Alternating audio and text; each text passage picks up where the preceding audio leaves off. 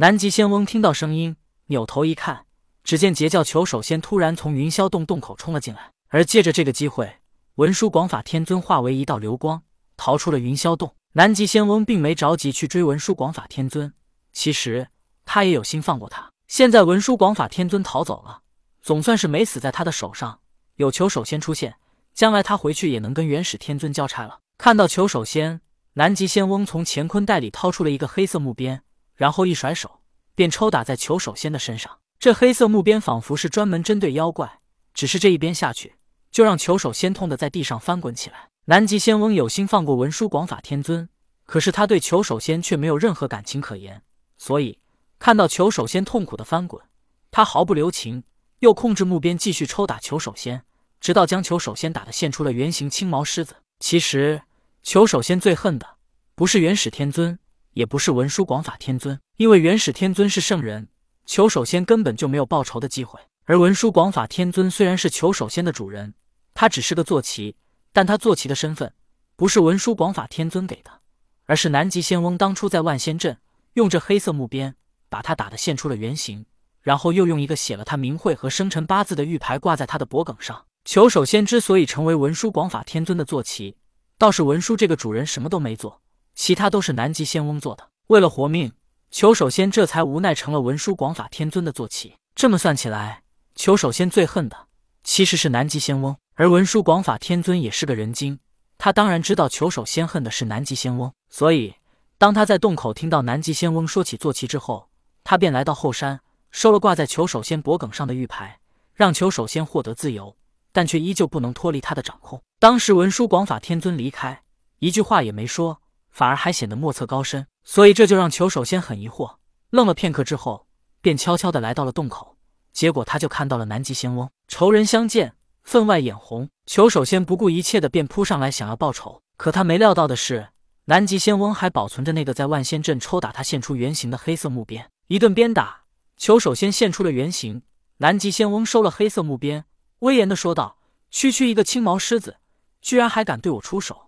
如果不是念在你的主人还有我们曾经是产界二教师兄弟的情分上，现在我就能让你烟消云散。”青毛狮子大气也不敢喘，惶恐不安地跪在地上道：“仙翁饶命！仙翁饶命！”南极仙翁大手一挥道：“滚吧！”青毛狮子连滚带爬，只能灰溜溜的逃走了。文殊广法天尊逃走了之后。他驾云疾飞，经过南极仙翁这件事，文殊广法天尊心中平静了下来，内心也不再忐忑，因为他已经知道了元始天尊的想法。但是同时，他也生出了一种天大地大何处是我家的感觉。他感觉到自己现在无处可去。如果他直接去了西方教，那不是此地无银三百两，证明他早就想背叛阐教吗？这样的作为只会让人不耻，东方修道者会看不起他。可是如果不去西方，元始天尊又怎么能容下他呢？不过想到此处，文殊广法天尊也笑了起来。原来这一切也都在他的一手掌控之内。元始天尊自以为能掌控一切，可他却不能掌控弟子们的想法。文殊广法天尊早就看出元始天尊是一个钱刚独断的人，所以在当年元始天尊派他到人间收一弃仙马云之时，他碰到了西方教准提道人。文殊广法天尊正欲杀马云，准提道人突然现身阻止了他。看到准提。文殊广法天尊便故意留情，没有杀了马元，反而遵从准提吩咐，把马元交给了他。看来我当年所为，也为我今天留了退路。想到此处，文殊广法天尊微微笑了，一饮一啄，皆是天数啊！老师，别怪弟子无情，这都是被你逼的。我虽然修炼了西方教功法，但我从来没想过叛教。文殊广法天尊又想了想，只是我不能做一个叛教的小人。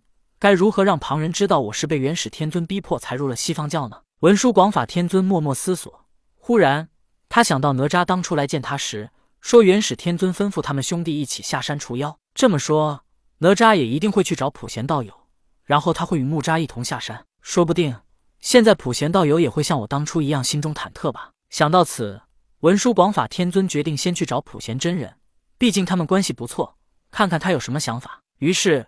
文殊广法天尊驾云，以极快的速度赶往九宫山白鹤洞去见普贤真人。九宫山白鹤洞，此时哪吒与金吒两兄弟已经来过，他们已经带着木吒一同下山了。普贤真人倒没多想，只不过他也十分疑惑。按理来说，封神大战之后，这世间已经没有什么大妖，就金吒或者哪吒一人都能到人间除妖，为何元始天尊要派他们三兄弟一起下山呢？想到哪吒三兄弟都是姓李，普贤真人心中暗思：莫不是他们兄弟与老子有什么关系？元始天尊故意让他们到人间获得除妖的美名，以此来结好大师伯吗？就在普贤真人思索之时，童子进动道：“老爷，文殊广法天尊求见。”